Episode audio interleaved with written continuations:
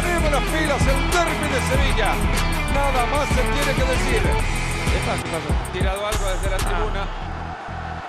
Le ha pegado a Jordan. A... Sí, a Jordan en la Sí, cabeza.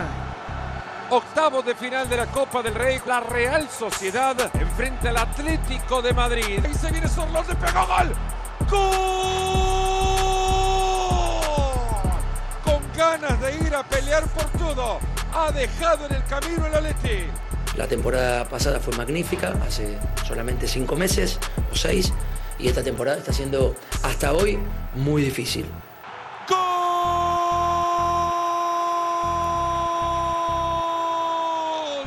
del Real Madrid. Bueno, mucho mérito, eh, sobre todo por remontar el partido con, con uno menos. Ahí está Muniain. Lo patea.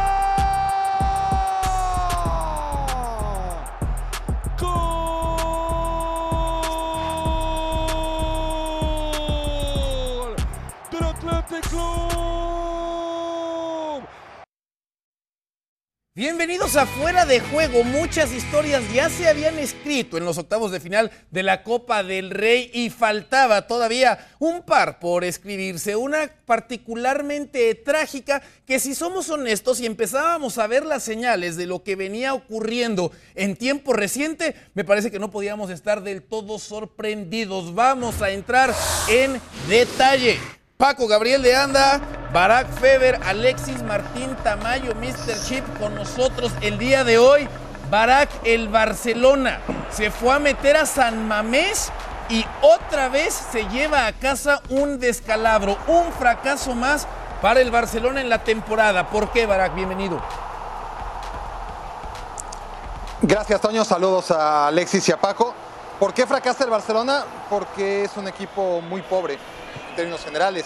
¿Por qué lo podemos llamar fracaso cuando el Atlético es un equipo copero, es un buen equipo y juega bien? Por las formas. eh. Puedes perder contra el Atlético, sobre todo en el momento histórico que contra el Barça. Habíamos un golazo en Muniain, lo empata bien el Barcelona con un gol muy similar por parte de Fran Torres. Pero es que en el primer tiempo, sobre todo, le pasa por encima el Athletic Club. Pudo haber goleado perfectamente. En el segundo tiempo, también es mucho más el Athletic Club. Siempre estuvo mucho más cerca del gol que el Barcelona. Vemos algunas fallas, eh, Raúl García a veces sobre la línea, como la de Araujo, en fin. Así fue también el segundo tiempo, no cambió la tónica. El primer tiempo extra volvió a ser muy superior el Athletic Club. El Barcelona fue sobreviviendo, ¿no? Pero, pero me parece muy, muy, muy engañoso el resultado y por lo tanto mucho más que meritoria la victoria de un Athletic que muchas veces no le alcanza, generando ocasiones de gol una tras otra. Nico hizo pedazos a, a Jordi Alba, pero en general, más allá del penal, si quieren que sea polémico o no, la verdad es que el, el momento que atraviesa el Barcelona, más allá de las señales que muchos quisieron leer positivas contra el Madrid, el momento del Barcelona es flojo y hoy quedó muy bien retratado. Así entonces los números con Xavi, ¿no? 13 compromisos ha dirigido el técnico español y bueno, la cuestión numérica no mejora, la cuestión futbolística no mejora, el tema de los resultados no mejora. Paco, por ende te preguntaría, ¿te sorprende lo que pasa el día de hoy en Copa del Rey con el Barça? Toño, un gusto saludarte, lo mismo a, a Barak y Alexis, en lo más mínimo, en lo más mínimo. Me sorprendería que el Barcelona ganara por amplio margen o ganara con comodidad en una cancha tan complicada, en un torneo donde eh, el Athletic es eh, no favorito, pero es habitual. Y un Barcelona, ya lo decía Barak, simplemente yo agrego, que, que defiende muy mal y que cada vez defiende peor. Y si no sabes defender, no sabes ganar. El problema es el mensaje que se manda constantemente, ¿no? Es que hoy ganamos, eh, hoy perdiendo ganamos. Imagínate nada más en el Barça.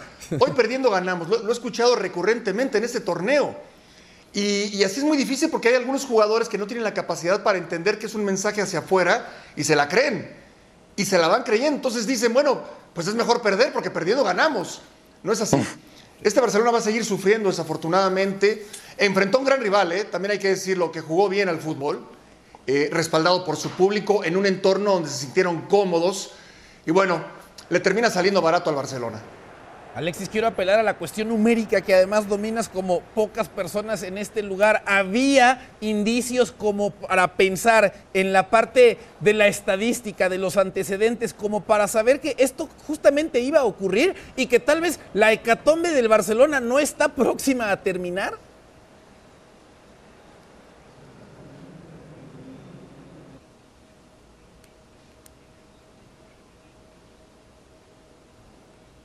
Creo que tenemos algunos problemas con eh, Alexis. Me parece que no me está escuchando. Ahorita estaremos tratando de, corregir esa, esa cuestión. ¿no? ¿Qué tal? Buenas noches a todos. A ver, eh, si aislamos este partido del resto de la temporada del Barça, sí se puede prever una derrota del Barça en San Mamés. San Mamés y especialmente en las noches de, en las noches de Copa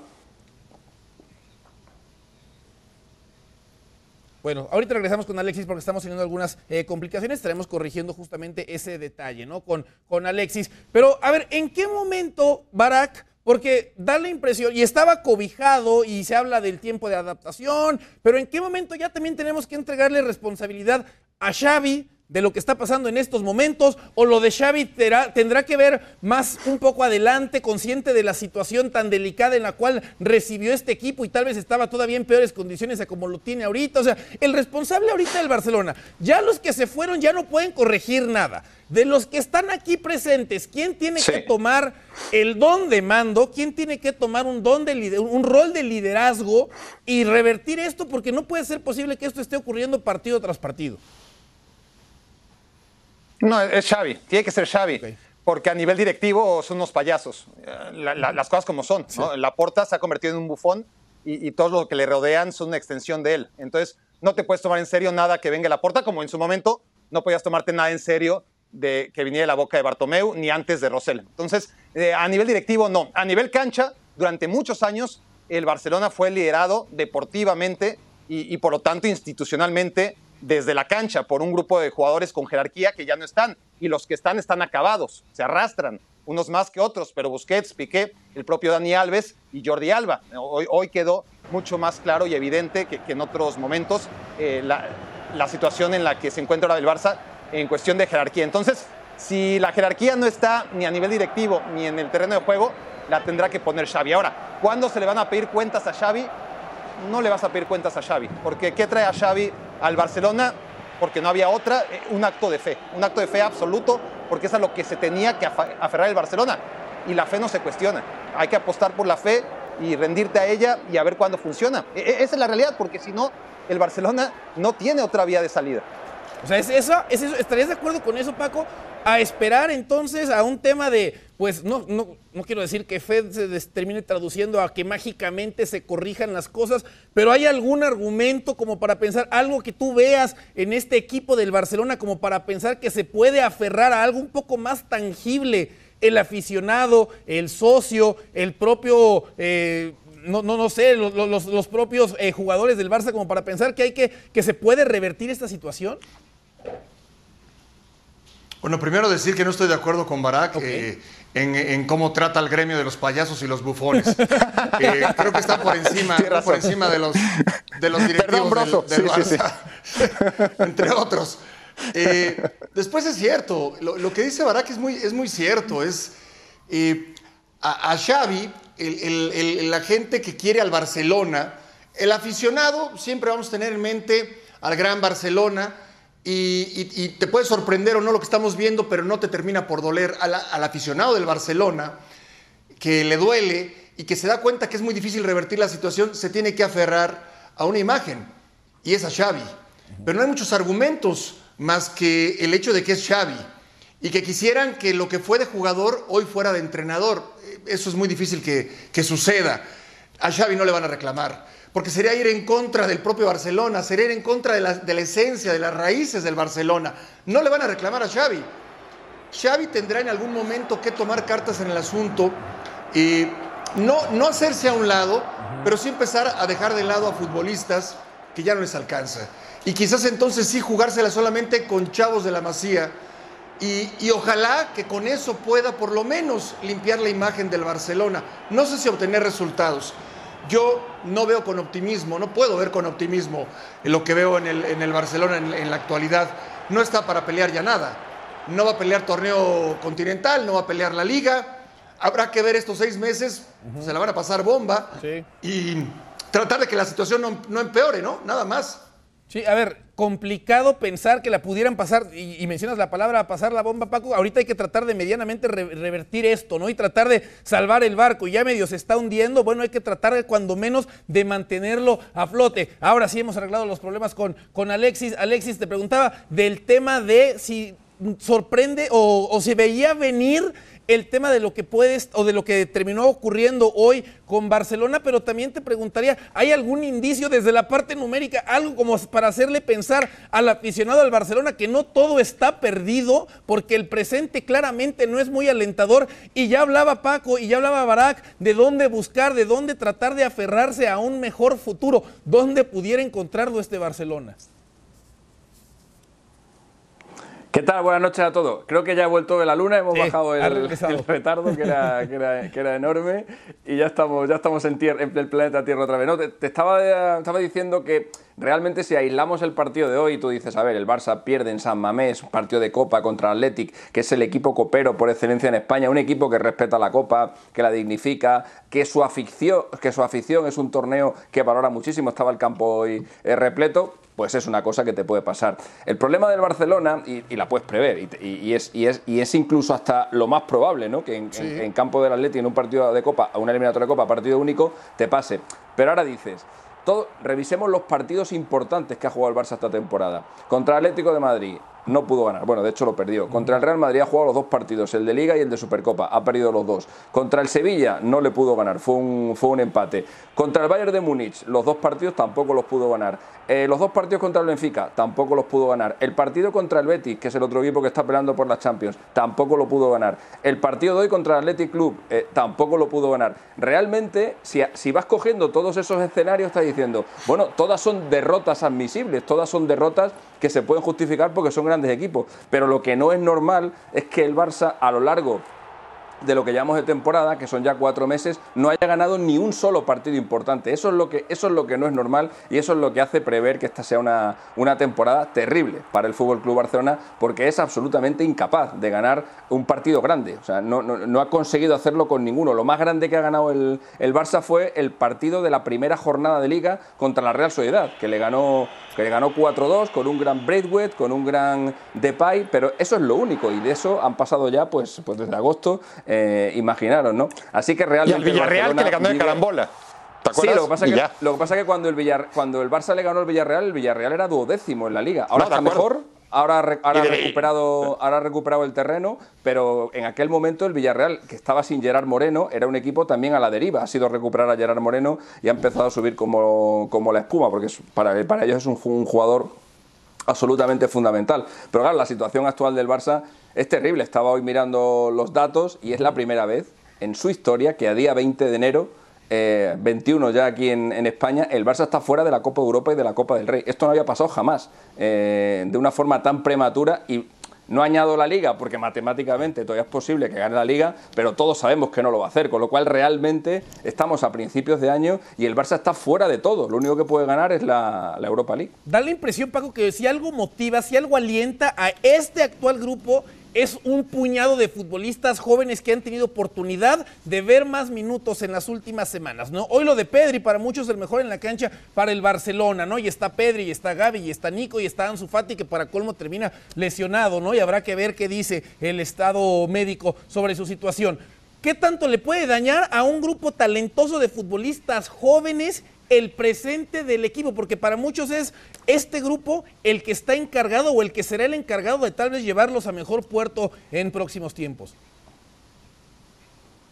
Muy buen punto el que tocas, Toño. Muy buen punto, ¿no? Eso ya sería la, puntilla. Eso ya sería realmente el, la hecatombe. Que encima esta buena generación de futbolistas, porque es una muy buena generación de futbolistas, eh, tuviera el, eh, se lo pudieran, se lo, llevaran, se lo llevaran, decimos en México, entre las patas. Así, o sea, que desafortunadamente todo esto que se está viviendo diera al traste con esta generación y no pudieran cuajar futbolísticamente hablando, porque existe mucho talento. Desafortunadamente no se hicieron las cosas a tiempo. La transición del gran Barcelona de todos los tiempos tenía que ir eh, diluyéndose, tenía que ir dándole paso a otros futbolistas. Lo quisieron hacer de golpe y porrazo y no, se encontraron con una realidad muy triste. Esto todavía no termina. Eh, la, verdad es que por más que yo escucho que las cosas pueden mejorar, es muy difícil. Encima, la gestión administrativa cada vez es peor. Ahora el tema de Dembélé, que lo han manejado muy mal. Todo suma para mal. Todo se acumula para los jóvenes y para los veteranos, porque no se ve la luz al final del túnel. Y eso es triste, porque el jugador lo entiende, se desanima y bueno, mientras no haya un buen resultado, el desánimo irá de la mano con los malos resultados y, el Barcelona no ha tocado fondo, ¿eh? Creo que lo peor puede estar por venir. Tal vez me equivoque hacia quién estoy dirigiendo esta pregunta, porque me lo imagino y sé que es pesimista entre los pesimistas, ¿no? Los propios pesimistas de pronto se asustan ante lo pesimista que es Barack Feber. Barack, píntame un panorama del Barcelona de aquí al final de temporada. Cuando nos sentemos en esta mesa para platicar y hacer un resumen de lo que fue la campaña, por cómo ha ido el equipo, por lo que has visto, ¿cómo imaginas que va a ser ese show? ¿Cómo estaremos recordando esta temporada? Yo no me considero pesimista, me, considero un tipo realista ah, que cuando refleja la situación pésima, pues es pesimista, ¿no? Y, la situación claramente es pésima. Eh, ¿Cómo, cómo, quieres que la encare? Em, a ver, Por lo menos con una sonrisa, Barack. la, tengo, esa, de oreja a oreja siempre, sobre todo cuando estoy aquí con, a ti, junto a Alexis y, y junto a Toño. Eh, el Barça tendrá que ganarle al Napoli primero, eh, va a ser muy complicado. No, digo que, sea imposible, creo que el Barça tiene para hacerlo, pero, va a sufrir como sufre cada partido. Y a través de esa eliminatoria sí que puede ir creciendo. ¿no? Si, el Barça por fin gana ese partido que, ya bien dice Alexis, no ha ganado en toda la temporada, ¿no? Aunque sea el Napoli, ¿no? El Napoli que no está en su mejor momento, que está recuperando lesionados y que aún así sigue siendo mejor equipo que el Barcelona. Y eso solo por hablar del primer escalón en la Europa, en la Europa League, porque a ver qué te sale después, ¿no? Porque realmente hay buenos equipos en esta Europa League. Eh, a nivel liga, el Betis, el Sevilla, el Atlético de Madrid van a seguir dejando puntos en el camino. No tengo la menor duda que va a ocurrir eso. La Real Sociedad y el Villarreal eh, tienen mucho que decir para meterse en ese top 4. Y el Barça es otro equipo más, es otro equipo más. Eh, yo honestamente, aunque ahora mismo tengan ventaja, y en el caso de Sevilla una ventaja amplia respecto al resto. Sí creo que de aquí a la última jornada va a estar muy parejo eh, la lucha por esos tres puestos eh, junto al Real Madrid, obviamente. ¿no? El Real Madrid como primer lugar, todo parece indicar que, eso tendría que ocurrir. Y a partir de ahí tienes al Barça, tienes a la Real Sociedad, tienes al Villarreal, a tres equipos persiguiendo al Atlético de Madrid, que tiene una realidad de la que ya hablaremos, al Sevilla y al Betis. Tres puestos para seis equipos y no veo al Barça como uno de los grandes candidatos en esta lucha de probablemente seis o hasta siete por tres puestos. Eh, ¿Qué te digo? No, no, no lo veo claro. No veo claro que, el Barça logre meterse a la Champions. Si lo hace, va a ser sufriendo. Pero veo aún menos claro que se meta a la Champions tras ganar la Europa League, porque esa es otra vía, ¿no? Eh, si no lo hace entre los cuatro primeros, para eso puede servirle la Europa League. Esa puede ser a posteriori una buena noticia dentro de lo que no había pasado hace ya muchos, muchos años, que era quedar fuera de la Champions League. Eh, quedar fuera de la Champions en octavos o en cuartos no te da ningún premio de consolación. Eh, jugar la Europa League tras haber caído en fase de grupos sí que te lo da. Por eso creo yo que ese doble partido contra el Napoli te va a marcar seguramente el resto del semestre. Y Alexis, para pensar en ese panorama, ahorita yo te preguntaría en todo caso, ¿no? Con todavía mucho por jugarse, camino más fácil a Champions para este Barcelona a través de la Liga de España o a través de ese obstáculo complicado que se abrió recientemente, que es la Europa League?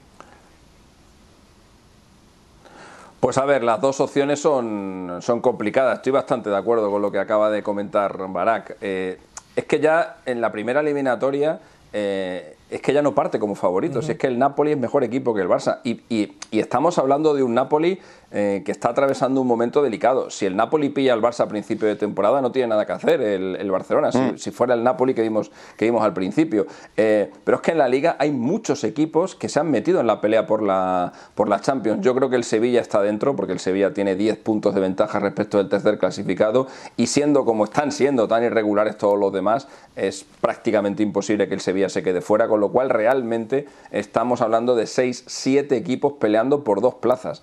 Ahora mismo en, en, un espacio de tres puntos están el Betis, está la Real Sociedad, está el Atlético de Madrid, está el Barcelona, está el Villarreal, y es que yo no descartaría ni al Valencia ni al Athletic Club, eh, porque están también ahí metidos en esa, en esa pelea, con lo cual realmente eh, es como tirar una moneda al aire. Real, en, otra, en otras temporadas el Barça siempre pensaríamos pues que al final se va a acabar metiendo. Y lo mismo pensaríamos del Atlético de Madrid, pero les estamos viendo fallar tanto y tan a menudo eh, que realmente están al mismo nivel que el resto de rivales y yo ahora mismo mm, no te, no te sabría decir qué dos equipos van a acompañar al, al, Real Madrid y al Sevilla. Y en la Europa League es que es exactamente igual. Es que hay equipos incluso mejores que el Napoli, que en cuanto uno de estos le toque al, al Barcelona, pues, pues lo normal es que pase lo que llevamos viendo toda la temporada, que no le alcance. Pues todavía mucho por escribirse, pero definitivamente el panorama para Barcelona no luce alentador en lo más mínimo. Eso entonces, con el conjunto culé, no quitándole el mérito, por cierto, al Athletic de Bilbao, que hace un gran partido y que es capaz de inclinar la eliminatoria a su favor. Fecha 22, el Barça vuelve a la actividad en la liga este domingo a las 2.30 tiempo del este por ESPN Plus. Estará visitando la cancha del Alavés. El Barcelona no tiene tiempo por perder, tiene que ponerse a trabajar lo más rápido posible y recuperar el camino. El Madrid se metió a la cancha del Elche. Paco, se fue abajo en el marcador con anotación de Gonzalo Verdú a los 103 minutos. Un Madrid que. la que falla Carrillo, por favor. Sí, sí, sí, sí, sí. Ahora, un, Madrid que no, no, no fue brillante, con polémica incluido, pero que termina avanzando a la siguiente ronda, Paco. Es que esa es la diferencia. Eh, el Madrid en aprietos, en apuros. Mira que ya para que, para que haya hecho un gol Hazard, ahí, ahí dices, bueno, la, suerte que no tiene el Barça le, sobra al Madrid. Todo, ¿no? La, expulsión un rival que salió con el cuchillo entre los dientes y, y, el Madrid que termina imponiéndose, como sea. Yo sé que va a haber polémica, que se va a hablar de ese tema siempre cuando está el Real Madrid, pero yo no lo, yo no lo veo tanto como polémica. Yo, yo lo que veo que hay, que, es diferente, el que se pone la playera del Real Madrid, hoy por hoy, ¿eh? Hoy por hoy. Sí. Que a pesar de todo, puede ganar. A pesar de todo, puede ganar. Aquí no es de merecimientos, de justicia o injusticia. Termina imponiéndose el Real Madrid. ¿Fue brillante? No. ¿Sufrió? Sí, de más, de más. Y, bueno, pero termina imponiéndose. No, no rescato mucho del partido para el Madrid. Yo creo que Ancelotti lo dejará de lado y, y, seguirá pensando en lo que viene. Pero está vivo en todas las competencias el Real Madrid. Está vivo en todas las competencias. Finaliza el partido con polémica arbitral, así la cuesta de enero entonces para el Real Madrid, ¿no? Calendario lleno, seis partidos en 20 días. El domingo va a disputar el séptimo de este mes, pero bueno, los merengues claramente han logrado sortear todos estos obstáculos. La parte complicada de la temporada, dicen algunos, sobre todo si Ancelotti mantiene esta política de no rotar en demasía. Pero la polémica estuvo presente también en este compromiso, Barak, la polémica arbitral sobre la parte final del mismo. ¿Qué te parece entonces la determinación del árbitro y cómo se termina definiendo este juego? Sí, a ver, eh, es una jugada de último minuto, cuando al Elche ya le habían dado la vuelta. Hay que poner todo en contexto, porque si analizamos solo la última jugada, que, tampoco podemos decir que si acaba en gol, entonces queda eliminado el Madrid. ¿no? Ese gol que se anula habría mandado las cosas a penales. Y a mí me da la sensación, nunca lo sabremos, que el Real Madrid habría sido el gran favorito en los penales de todas formas, ¿no? más allá de que se jugaba en campo del Elche. Eh, no vi al Elche ir por la victoria, eh, aún jugando con un hombre más, es decir, tenía una situación ideal, tan ideal como puedes tenerla cuando enfrentas al Real Madrid, ¿no? Estás jugando en casa, estás jugando con un hombre más tras la expulsión de Marcelo, vas ganando 1-0 tras aquel tiro libre que, además fue un gol de rebote y el Elche con todas sus limitaciones, obviamente, eh, contra los suplentes del Madrid que, que salió con Cross, ¿no? Con Vinicius Junior y con Álava. El resto eran suplentes y luego sí empezó a entrar Modric, y entró Isco y metió gol, y entró Azar y, metió gol. Pero era una situación bastante idónea para el, Elche. Entonces yo no me quisiera eh, poner a debatir sobre esa última jugada porque el Elche tuvo posibilidades, la de Carrillo, que es increíble, ¿no? La, falla de Carrillo también, eh, tuvo posibilidades más allá de una apreciación arbitral en la que si nos vamos al reglamento, pues siempre podremos discutir que, quizás eh, fue demasiado rigorista, que por ahí debió haberle perdonado esa jugada y al final de cuentas eh, yo creo que el partido no se decide en esa jugada en específico, por más que haya sido en el minuto 120 y sí en lo mucho que dejó de hacer el Elche como para realmente creerse que podía ganar. Porque no vamos a acusarle al Elche con todas las limitaciones que tiene por no eliminar al Real Madrid. Lo que sí podemos decir es que pudo ser más ambicioso, un poquito menos timorato. Y yo sentí un Elche que nunca se creyó realmente la posibilidad de vencer al Real Madrid. Y cuando lo hizo en minuto 120, pues resultó demasiado tarde. Alexis, ¿qué te pareció esta versión que presenta el día de hoy Ancelotti del Madrid? Bueno, hemos visto a un Madrid ganar de la forma más inesperada, con dos héroes eh, que no cuentan para Ancelotti, como son Hazard y Isco, eh, y con para mí el mejor jugador del Madrid eh, ofensivamente ha sido Marcelo, que también es otra cosa eh, absolutamente extraña. Lo que pasa que, claro, eh, por, eso, por eso el Madrid apenas ha generado el juego, porque Cross estaba pendiente de hacer las coberturas a Marcelo, porque eso, eso no lo vamos a corregir nunca, evidentemente, y entonces pues hoy le ha tocado a Cross hacer de lateral, porque ese es el trabajo que Marcelo ya lleva varios años sin hacer, pero ofensivamente el lateral izquierdo del Madrid ha estado muy bien hoy, me parece que ha, que ha generado bastante, bastante peligro, ha pegado buenos centros, incluso ha tenido alguna acción que nos ha recordado al mejor Marcelo, pero claro, al final es lo que, es lo que comentaba Paco, ¿no? Estamos ante un Madrid eh, en el que de repente dos, tres jugadores que no, que, no cuentan de ninguna de las maneras, como son Isco, Hazard y hasta el propio Marcelo, te resuelven el partido, ¿no? Eh, em, hoy tampoco estaba Benzema, hoy tampoco estaba Courtois, y el Madrid hace lo que no había hecho jamás en su historia, que es eh, remontar un partido en la prórroga, ¿no? Esto es algo que el Madrid jamás había conseguido y hoy lo consigue con una tarjeta roja, es decir, con un, jugando con uno menos y fuera de casa. Cuando tienes las cosas de cara, pues eh, te sale absolutamente todo. Hasta esa última jugada eh, ahí también yo creo que ha tenido fortuna el Madrid porque efectivamente pues se puede se puede pitar penalti, se puede perdón, se puede conceder el gol, se puede no conceder el gol. Yo por más que lo veo, eh, a mí me parece que no hay falta. Yo veo que Lucas Vázquez está desequilibrado desde el centro que viene por la derecha y creo que es él el que se echa encima del jugador del, del, del Elche. No veo agarrón por ningún lado, no veo zancadilla por ningún lado. También os digo que estaba comentando el partido con, con mis compañeros en la radio y todos veían falta. Teníamos dos árbitros, teníamos un narrador, teníamos dos comentaristas, teníamos el presentador del programa todos menos yo eh, han visto falta. Yo la verdad que no la, que no la he visto, pero también me tengo que, me tengo que, plegar ante, ante la mayoría, ¿no? Si todo el mundo lo ve, pues, pues, pues será que ha sido falta, pero yo sigo sin verla. A ver, yo, yo me uno a ti, Alexis. Para mí tampoco hay falta, ¿eh? Para que no te sientas solo aquí en este, en este universo, yo estoy de acuerdo contigo. Para mí Vaya, hombre, menos mal. termina, termina dejándose caer. Paco, yo te quisiera preguntar, Isco y Hazard con lo hecho el día de hoy, levantan la mano como para ganarse más minutos, les tendrían que tener más oportunidad de jugar. No, no, no, tanto así, porque no, tanto así, porque han habido otras oportunidades, han habido otros momentos donde se les ha requerido y no han aparecido. Eh, más, más el belga que el español. ¿no? Son dos grandes futbolistas, sí, eh, que se esperaba mucho más de ellos también. Y, yo creo que a Ancelotti no se le puede reclamar nada, ¿no? Seríamos injustos. Sería absurdo que hoy digamos, es que están para iniciar el próximo partido. No, no es así. No es así. Pero qué bueno que se suman el Madrid. Lo de Marcelo coincido con Alexis. Qué agradable ver a un tipo que le dan el gafete, que, que ya entiende su rol de suplente. Y más allá de la expulsión, que, que es una lástima, pero lo bien que juega, ¿no? Entonces cuentas con todos. Aquí se suma. Claro que hay unos titulares hay unos indiscutibles, pero qué bueno que se suma. Y, eso, y también en eso gana eh, Ancelotti, ¿no? No solamente el pase a la siguiente fase, sino el que suma más futbolistas a su plantel. Sobre todo pensando, ¿verdad? Que en la etapa en la que vendrán las rotaciones, ¿no? Enero, febrero complicado normalmente para los equipos que no rotan. ¿Quiénes te llenan el ojo hoy como para pensar que pueden tener más minutos en el once estelar de Ancelotti? No. No, no. Yo, creo que el problema de, Real Madrid, claro que es ese, ¿no? Pero yo creo que viene aún más en, la superficie, ¿no?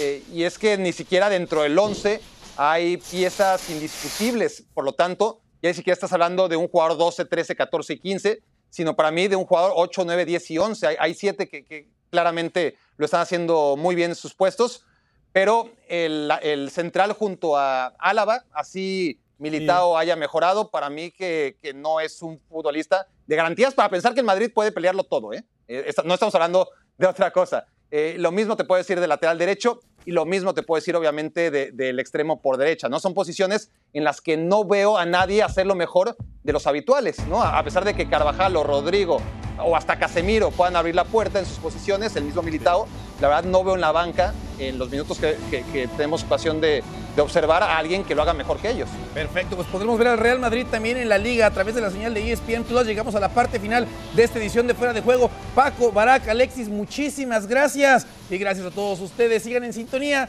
de líder mundial en deportes. Que tengan buena noche. Abrazo.